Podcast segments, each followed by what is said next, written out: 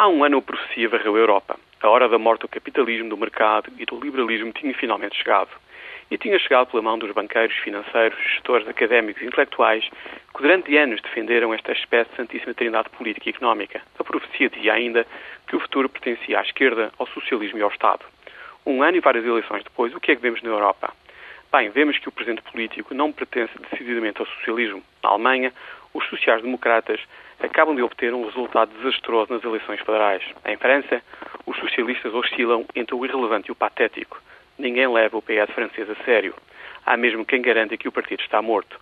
Em Itália, Berlusconi continua a ser primeiro-ministro. Não é preciso dizer mais nada.